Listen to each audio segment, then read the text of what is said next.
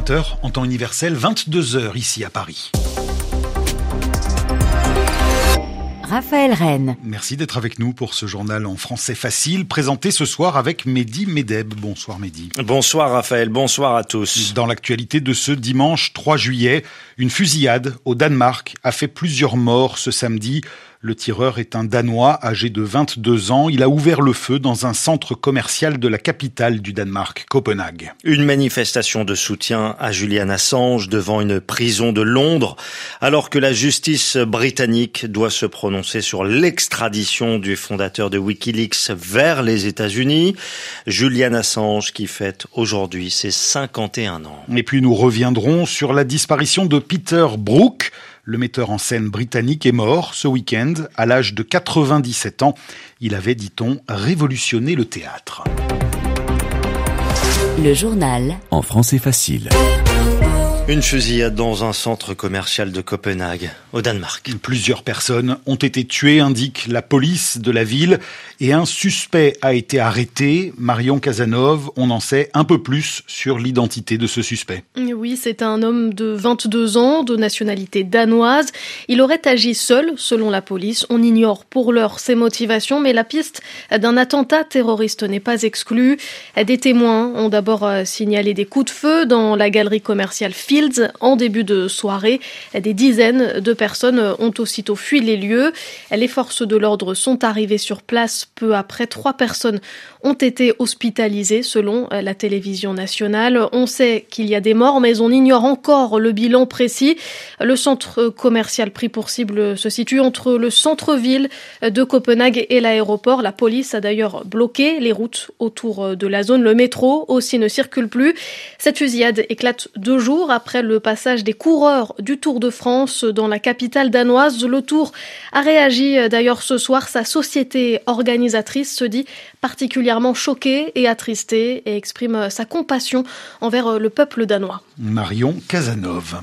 L'armée ukrainienne annonce que ses soldats ont quitté la ville de Lysychansk. Une information qui confirme les déclarations du ministre russe de la Défense qui assurait un peu plus tôt dans la journée que la ville était désormais totalement contrôlée par les forces de Moscou. Lysychansk est la dernière grande ville de la région de Lugansk à tomber aux mains des soldats russes dans l'est de l'Ukraine. L'actualité en Afrique est la CDAO qui retire ses sanctions commerciales et financières contre le Mali. Les dirigeants de la communauté économique des États d'Afrique de l'Ouest étaient réunis à Accra, au Ghana. Ils approuvent le nouveau calendrier proposé par les militaires maliens qui ont pris le pouvoir au mois de mai 2020 à Bamako.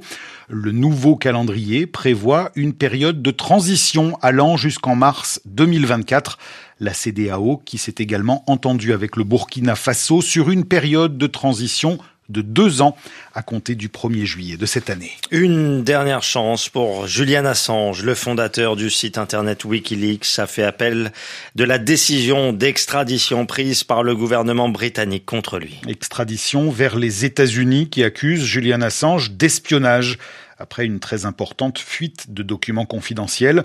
Il risque la prison à vie. Le 17 juin, la ministre britannique de l'Intérieur a signé le décret d'extradition pour renvoyer donc Julian Assange vers les États-Unis.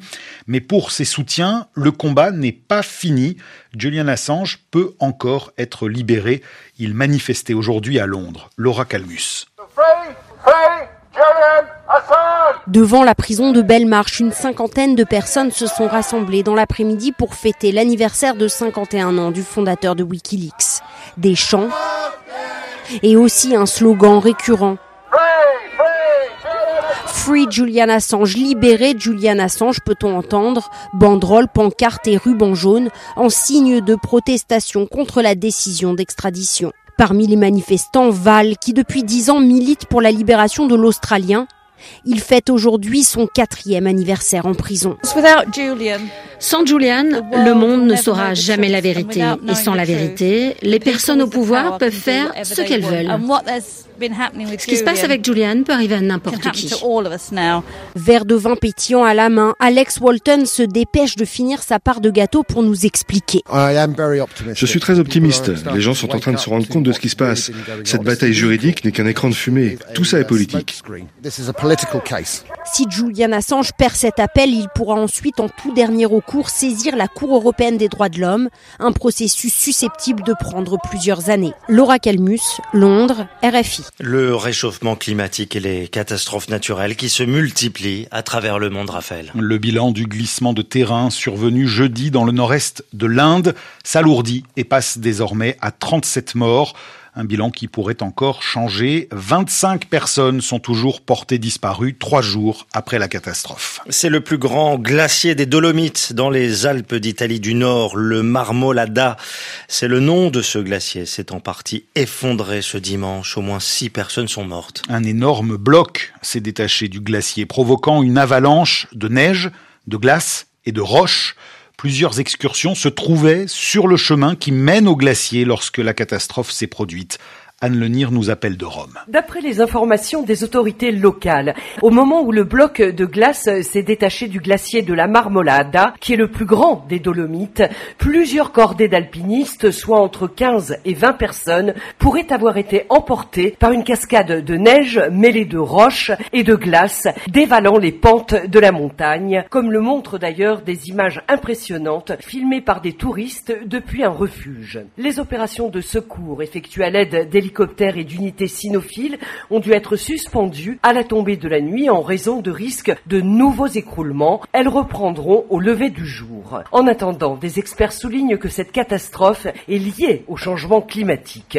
Samedi, une température record de 10 degrés avait été enregistrée au sommet de la Marmolada. Le changement climatique a rendu la haute montagne plus instable, résume le géologue Mario Tozzi. Cela dit, d'autres spécialistes soulignent qu'une chute de Sérac est très difficile à prévoir. Anne Lenir, Rome, RFI. Les pluies très fortes qui touchent la région de Sydney en Australie provoquent d'importantes inondations. Et l'Australie fait partie des pays les plus durement touchés par le réchauffement climatique.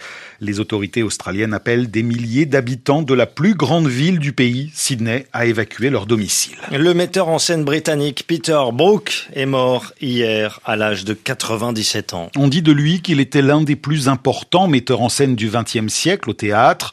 Le songe d'une nuit d'été, le Mahabharata, la tempête, Peter Brook a fait entrer ses pièces dans la légende. Installé en France depuis près de 50 ans, il avait fondé le théâtre des Bouffes du Nord à Paris. Et ses mises en scène ont fait le tour du monde. Sébastien Gédor. Pense à ta vie qui va s'arrêter là. Sana. 1985, Festival d'Avignon dans le sud de la France. Dans une carrière abandonnée, Peter Brook met en scène la légende indienne du Mahabharata. 9 heures de spectacle, le point culminant d'une carrière au cours de laquelle Peter Brook a révolutionné le théâtre. Né à Londres de parents émigrés juifs qui avaient fui les pays baltes, intégrés à l'Empire russe, Peter Brook est marqué par le racisme latent du système scolaire britannique, ce qui ne l'empêche pas d'intégrer Oxford et de monter sa première pièce professionnelle avant l'âge de 20 ans.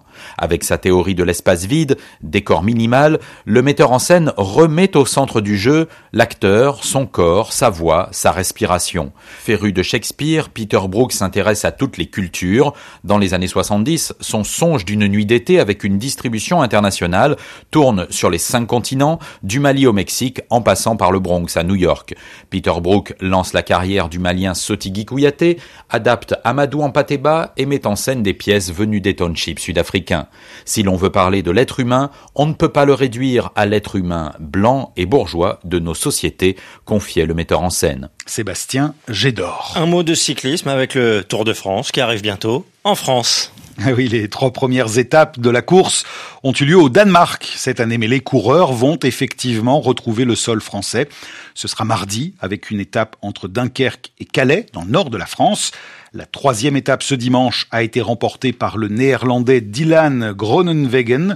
Le belge Wout van Aert termine deuxième et conserve le maillot jaune du premier au classement général. Et puis un mot de football.